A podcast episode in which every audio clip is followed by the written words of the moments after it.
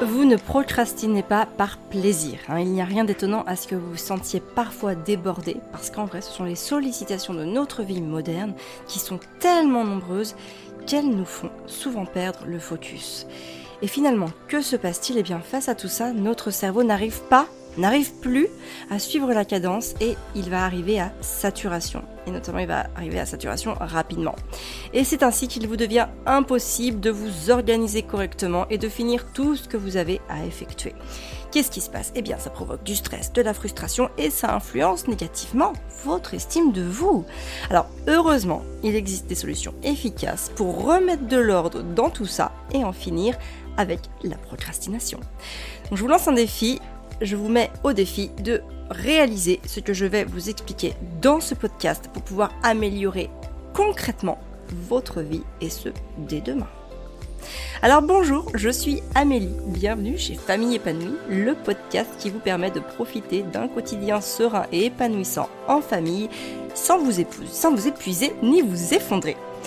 Depuis 2015, j'accompagne les mamans à cultiver leur bien-être grâce à des prises de conscience et à des concepts simples à mettre en place.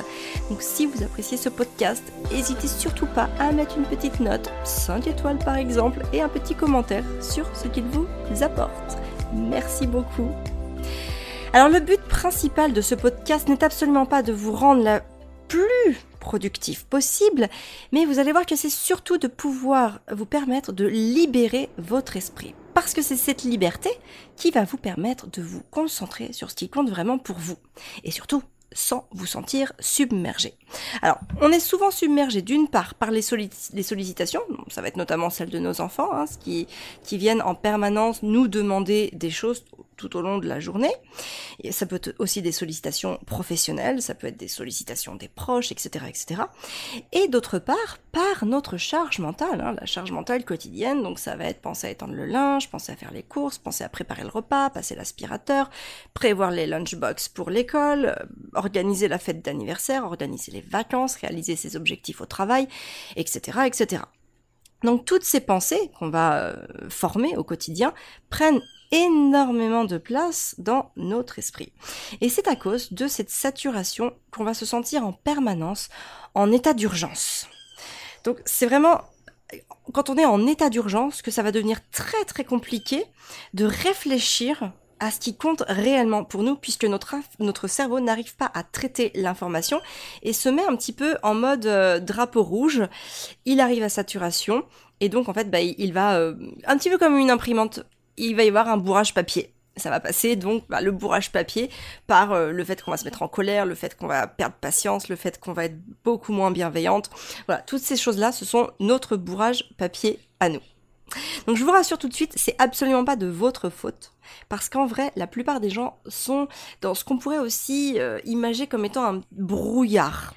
Et en fait, ils évoluent chaque jour dans ce brouillard et finissent par accepter ce brouillard, finissent par penser que ça devient leur lot quotidien. Et donc ils apprennent à voir mieux dans le brouillard plutôt qu'à sortir de ce brouillard.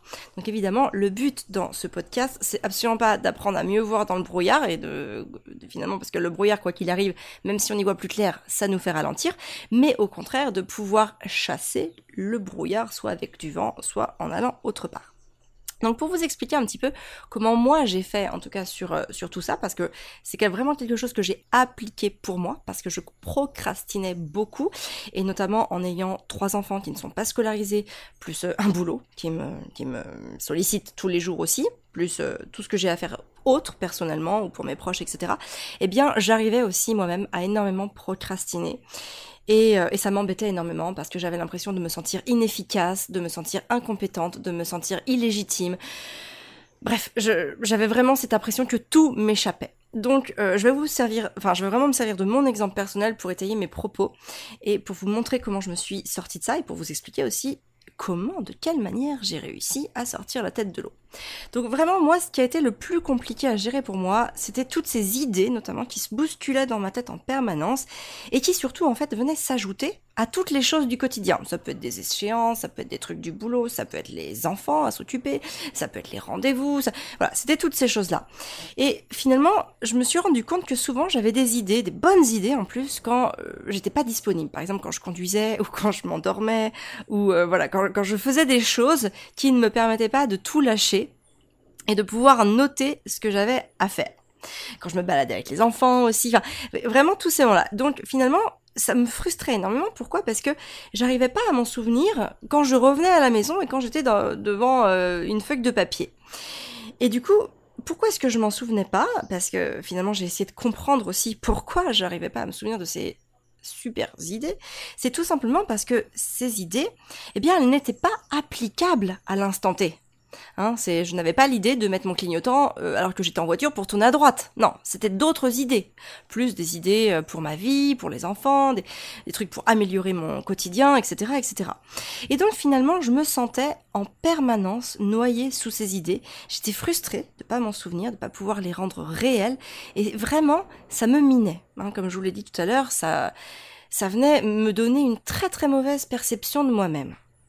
Donc la première action que j'ai mise en place, c'est d'avoir ce carnet à idées et que je mets partout avec moi. Il est tout petit, donc il peut me suivre partout. Je le mets sur la table de nuit quand je monte me coucher. Je le descends en bas, donc je vais, enfin, je le descends quand je descends le matin, quand je me réveille. Il est dans la cuisine quand je cuisine. Il est sur mon bureau ou en tout cas dans le salon quand je m'occupe des enfants ou quand je bosse. Euh, je l'emmène même en voiture. Enfin, il, va dans mon sac, il va partout. Donc c'est vraiment très pratique. Et au pire, même si je l'ai oublié, parce que ça peut m'arriver de partir et d'oublier mon carnet, hein, c'est ok aussi.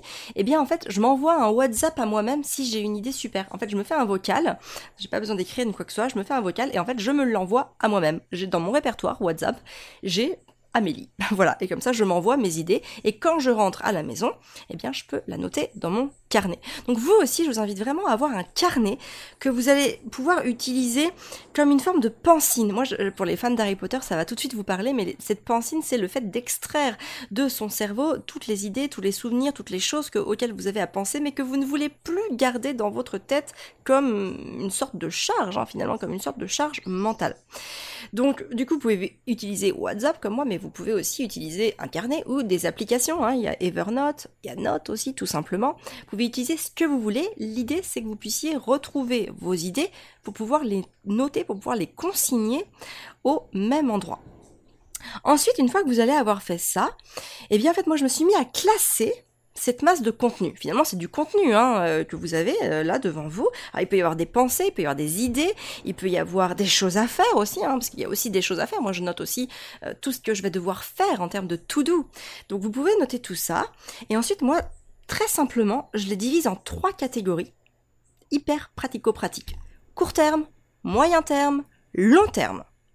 Donc j'aime bien cette étape parce qu'elle me permet vraiment de me sentir immédiatement moins oppressée. Et vous allez voir, ça va être exactement pareil pour vous. Pourquoi? Parce que tout ce que vous avez à faire ou tout ce, à quoi vous avez à penser, en fait, c'est pas toujours à faire immédiatement. Vous allez vous rendre compte qu'il y a des choses que euh, vous allez y penser à l'instant T, mais en fait, il faudra peut-être le faire que dans une semaine, 15 jours, ou un mois, ou même trois mois. Donc en fait, ça va vraiment vous permettre de se dire, waouh, finalement, j'ai plus tant de choses à faire que ça tout de suite, là, maintenant, euh, précisément, puisqu'il y a beaucoup de choses que vous allez pouvoir classer dans le moyen terme et ensuite le long terme. Et le fait que ça soit plus dans votre tête, là, tout de suite maintenant, eh bien, ça va vous permettre euh, de, pour votre cerveau, de faire la différence entre ce qui est à faire maintenant et ce qui n'est pas à faire maintenant. Et donc, ça va limiter la sensation de submersion. Hein, le fait de pouvoir voir qu'il y a des choses que vous avez le temps de faire, waouh, ça va venir créer de l'espace, ça va venir créer de la disponibilité. Et aussi, ça va aussi vous permettre de voir ce qui peut être supprimé. Hein, moi, par exemple, à chaque fois qu'on arrive aux dates d'anniversaire de mes enfants, quelques semaines avant, à chaque fois, je me dis, waouh, faudrait que j'organise une fête d'anniversaire, un truc à thème avec, euh, voilà, plein de trucs, euh, des idées d'activités du décor, euh, un gâteau extraordinaire, etc., etc. Et finalement, ben, quand je note ça sur mon carnet et que je vois qu'en fait, je, je pas avoir le temps de le faire parce que peut-être que ça me plaît pas vraiment, peut-être que je vibre pas non plus exactement pour ça, eh bien, je le supprime et finalement, les enfants jouent ensemble toute la journée, ils mangent un gâteau, je leur achète des chocolats et basta. Mais en fait, ils passent une super journée. Voilà. Simple, mais efficace. Donc cette étape, elle est vraiment importante. Hein. Vous pouvez utiliser un code couleur. Moi, par exemple, j'utilise le rouge pour tout ce qui va être fait à court terme, le vert pour tout ce qui doit être fait à moyen terme, et le bleu pour tout ce qui va être fait à long terme. Comme ça, quand j'ai mon carnet, quand je vois les choses, eh bien, je vois tout de suite, très nettement, ce que j'ai à faire. Et donc, ça me permet de ne pas me sentir submergée par toutes ces choses. Et en plus, je n'ai même plus besoin d'y penser puisqu'elles sont notées dans mon carnet. La troisième étape, elle consiste à organiser les idées ou les choses à faire. Donc là encore une fois, c'est très simple, il y a trois actions à faire. La première, donc vraiment ne cherchez pas midi à 14h, c'est hyper simple. La première, c'est regarder ce que vous pouvez déléguer. Alors, ça peut être aussi des choses qui ne vont pas être écrites dans le carnet, mais que vous allez quand même pouvoir déléguer et qui vont vous permettre de récupérer du temps. Par exemple, les enfants peuvent mettre le couvert, les enfants peuvent étendre le linge, ou en tout cas avec vous, si vous en aurez moins à faire. Les enfants peuvent passer l'aspirateur, faire la poussière, votre conjoint peut aller chercher les courses au drive, il peut emballer les restes du repas du soir pour les lunchbox du lendemain, enfin, vous n'êtes pas toute seule, dans cette famille, il y a des gens qui vivent avec vous et selon leurs âges, selon leur stade de développement, selon leurs capacités, leurs possibilités, ils peuvent bien évidemment vous aider à faire des choses. Soit ça ne sera peut-être pas fait comme vous, vous l'auriez fait, mais à la limite, la finalité, le but, hein, c'est vraiment que ça soit fait et non que ça soit fait comme vous. C'est ça le but. Hein ne perdons pas de vue notre focus. Donc vraiment déléguer au maximum tout ce que vous pouvez déléguer.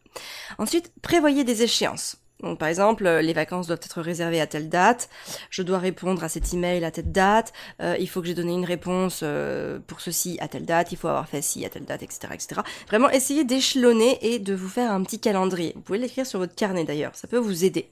Et ensuite, eh bien, tout simplement, moi je l'utilise à fond, cette option-là. Mettez des rappels pour chaque échéance. Chaque échéance. Donc moi j'utilise tout simplement la fonction rappel de mon téléphone. Et selon ce que c'est, je vais mettre des rappels à une semaine, à deux jours, à un jour, à deux heures, à dix minutes, etc. etc. J'en use et en abuse, ça me prend quelques secondes à programmer à chaque fois. Et ensuite, je suis tranquille. Je sais que je n'ai même pas besoin de m'en rappeler puisque mon téléphone va me mettre un push au moment opportun auquel je devrais y penser. Et enfin, la quatrième étape, je pense que c'est la plus jouissante, eh bien, c'est de rayer dans votre carnet quand c'est fait. Et là, je peux vous assurer, croyez-moi sur parole, c'est la kiffance totale.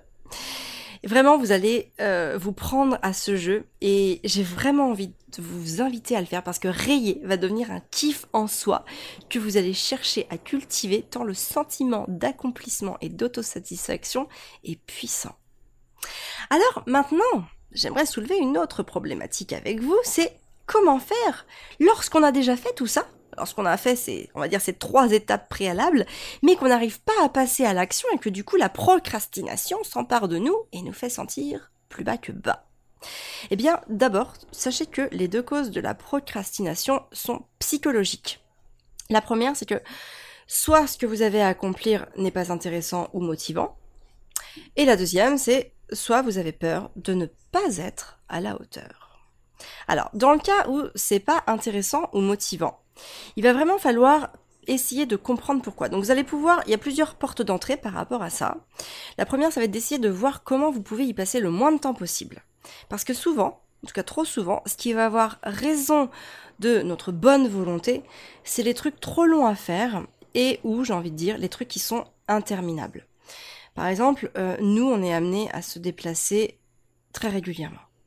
Et en fait, moi, je suis incapable d'organiser à l'avance tout un déplacement, tout un voyage, parce que ça me prendrait beaucoup trop de temps. Et rien que le fait de me dire, waouh, je vais devoir allouer 4 euh, heures euh, à planifier l'itinéraire, à chercher toutes les locations, à chercher tous les trucs qu'on devra faire, etc., etc., ça me, ça me met déjà en panique avant même de le faire. Donc moi, j'ai une solution très simple. Je mets mon focus sur les 4 jours qui arrivent. J'organise tout à 4 jours. Je boucle les quatre prochains jours. Hôtel, excursion, euh, organisation, etc., etc. Donc en gros, tous les quatre jours, j'ai une petite partie organisation hein, à prévoir, mais ça va me prendre, euh, allez, une heure. voire une heure et demie, grand, grand maximum, au lieu d'y passer plusieurs heures fastidieuses d'une fois. la deuxième porte d'entrée, ça va être d'essayer de voir comment vous pouvez rendre la, la réalisation de cette tâche plus intéressante. Moi par exemple, il y a des choses que j'aimais pas du tout faire à la base, comme euh, faire le ménage, étendre le linge. C'était vraiment du temps que pour moi qui était perdu. J'avais l'impression de, perdre ce temps, j'avais très envie de le déléguer, mais finalement euh, les lettres domestiques que j'ai, le faisaient pas exactement comme moi, enfin là je parle notamment du linge, donc euh, ça me saoulait aussi que ce soit pas fait pour que je m'y retrouve, il y avait souvent des habits des garçons qui étaient mélangés. Enfin, c'était, je, je retrouvais jamais les affaires, donc c'était très contraignant parce que je perdais du temps finalement après à retrouver les habits. Et donc c'est devenu un problème. Donc je me suis dit comment faire pour que bah, cette tâche devienne intéressante pour moi? Et là, je, j'ai commencé. Alors j'ai tout simplement, la première action, c'est que je me suis fait faire offrir des euh, écouteurs Bluetooth à Noël. Donc, enfin, mon petit mari m'a offert ça. Et du coup, le but de ce cadeau, c'était vraiment que, ensuite, pendant que je range du linge, parce que vous savez, on est souvent amené à bouger, à aller chercher du linge, à repartir dans la buanderie ou autre, etc. Donc, je pouvais pas avoir un filaire. C'était plus compliqué pour moi d'avoir des écouteurs filaires. Eh bien, je me suis mise, avec mes petits écouteurs, à écouter un podcast, un livre audio ou à suivre une formation pendant que je faisais le rangement du linge. Et ça m'a permis de retrouver du plaisir à faire ça parce que je n'ai absolument pas besoin de réfléchir quand je range le linge, puisque je sais exactement euh, qui est, euh, quels habits sont à qui. Donc je, n'utilise que mes mains et mon cerveau est alloué pour justement euh, me nourrir d'un contenu qui m'intéresse. Une autre manière, une autre porte d'entrée, ça va être visualiser la satisfaction que vous allez ressentir une fois que ça sera accompli. Alors moi, du coup, j'adore voir les habits rangés dans mon dressing. Ça me donne une impression de choix immense, alors qu'en vrai, j'ai pas beaucoup d'habits. Enfin, quand je dis moi, c'est nous, les enfants non plus. Mais j'adore avoir cette satisfaction-là. D'ailleurs, c'est un peu un toc, mais quand j'ai fini, quand j'ai rangé tout le linge, quand mon panier à linge est vide, je suis dans mon dressing et je fais un tour du dressing. Enfin, je regarde, voilà, je fais un tour à 360 degrés de mon dressing parce que j'adore ça. Je sens le, truc d'accomplissement en moi, l'autosatisfaction m'habiter et, et c'est hyper agréable. Et aussi, autre chose que vous pouvez faire, que je vous invite à faire, c'est demandez-vous ce qu'il va se passer si vous ne faites rien. Alors moi, c'est une problématique que j'ai eue par exemple avec l'aspirateur, parce qu'avant je passais l'aspirateur après chaque repas, et c'était une corvée qui me demandait beaucoup d'énergie, parce que voilà, faut aller chercher l'aspirateur dans l'arrière-cuisine, faut dérouler le fil, faut le brancher, faut le mettre, après faut re-ranger, faut... Moi, je, mon, mon, mon, aspirateur est rangé derrière ma, mon truc à serpillière, donc fallait que j'enlève le truc à serpillière, que je remette l'aspirateur, etc. Bon, ouais, ça me demandait quand même beaucoup de temps pour finalement euh, très peu de... Enfin, le moment de passer l'aspirateur était tout petit en soi. Donc du coup, j'ai arrêté et c'est mon aide ménagère qui passe l'aspirateur deux fois par semaine, hein, puisqu'elle vient deux fois par semaine. Et finalement, la récupération de ce temps m'a été bien plus profitable que les quelques miettes sous la table. Ensuite, si vous avez peur de ne pas être à la hauteur, dans ce cas, vous devez vraiment comprendre ce qui va venir créer votre blocage. Pour ça, vous pouvez vous poser euh, des questions, par exemple, qu'est-ce qui vous fait peur? Parfois, quand on doit gérer des choses trop en amont, en amont, je veux dire, on peut avoir peur de s'engager par exemple dans une mauvaise direction. Et alors là, c'est toujours intéressant de ne planifier que le court terme pour pouvoir se laisser libre d'adapter la suite en cours de route. De cette manière-là, on, a beaucoup moins peur de prendre un risque et au final, on, laisse une marge de flexibilité qui va nous permettre de, pouvoir aussi passer à l'action. Deuxième question qu'on peut se poser, c'est est-ce que mes craintes sont réelles? Parce que parfois, ce sont nos croyances limitantes ou nos schémas automatiques qui prennent le dessus, alors qu'en réalité, bah, on est très clairement à la hauteur. Et puis, il y a une autre question qu'on peut se poser aussi, c'est comment est-ce qu'on peut réduire cette peur? Est-ce qu'on va pouvoir en parler à quelqu'un qui va nous soutenir, qui va nous encourager Ou est-ce qu'on peut s'inspirer aussi du témoignage de quelqu'un en lisant un bouquin, en le contactant, en discutant avec cette personne? En tout cas, de cette manière-là, on va vraiment pouvoir venir euh, réduire nos peurs et euh, glaner en confiance et en sécurité pour pouvoir passer à l'action et arrêter de procrastiner. Alors, ce qu'il faut retenir de ce podcast, c'est que d'une part, votre esprit ne peut gérer efficacement qu'un nombre limité de tâches. Donc c'est pour ça que c'est très utile de noter ce que vous avez à faire pour pouvoir ensuite classer et organiser euh, votre quotidien. Aussi, motivez-vous en rayant de votre carnet les choses que vous avez faites pour vous euh, pousser aussi à agir et ne pas remettre les tâches au lendemain, parce que vous allez prendre tellement de plaisir à rayer sur votre carnet que ça va devenir une source de motivation pour ne pas procrastiner. Et ça, je vous le garantis. Et aussi, gardez en tête que plus vous serez naturellement plus productive, plus votre esprit sera calme et donc vous serez disponible pour profiter du moment présent euh, avec votre conjoint, avec vos enfants et pour bien vous-même aussi, hein, bien entendu. Alors pour identifier vos craintes hein, et ce qui vous fait peur, je vous propose de tester Famille épanouie plus. Famille épanouie plus, ce sont les meilleurs outils pour construire chaque jour une vie de famille épanouie. Et justement, vous aurez l'opportunité de débloquer vos craintes et vos peurs en vous faisant personnellement coacher lors de la session de coaching hebdomadaire où vous pourrez présenter votre problématique personnelle. Donc famille épanouie plus, c'est vraiment un concept de fou qui n'existe nulle part ailleurs et je peux vous assurer qu'on a mis le paquet à votre service. Donc rejoignez-nous vite, le lien pour voir tout ce que vous aurez en détail c'est www.famille-épanouie-plus plus.com. Je vous mets aussi euh, ce lien dans les notes de l'épisode. Venez nous rejoindre sans plus tarder. C'est un concept unique en son genre qui a un pouvoir extraordinaire de vous aider à débloquer les plus grosses problématiques de votre quotidien. Moi, je vous donne rendez-vous la semaine prochaine pour un nouveau podcast. Merci de m'avoir écouté. Merci pour votre confiance. N'oubliez pas de noter et de commenter le podcast. Merci du fond du cœur pour ça. Passez une très très belle journée et surtout, prenez soin de vous.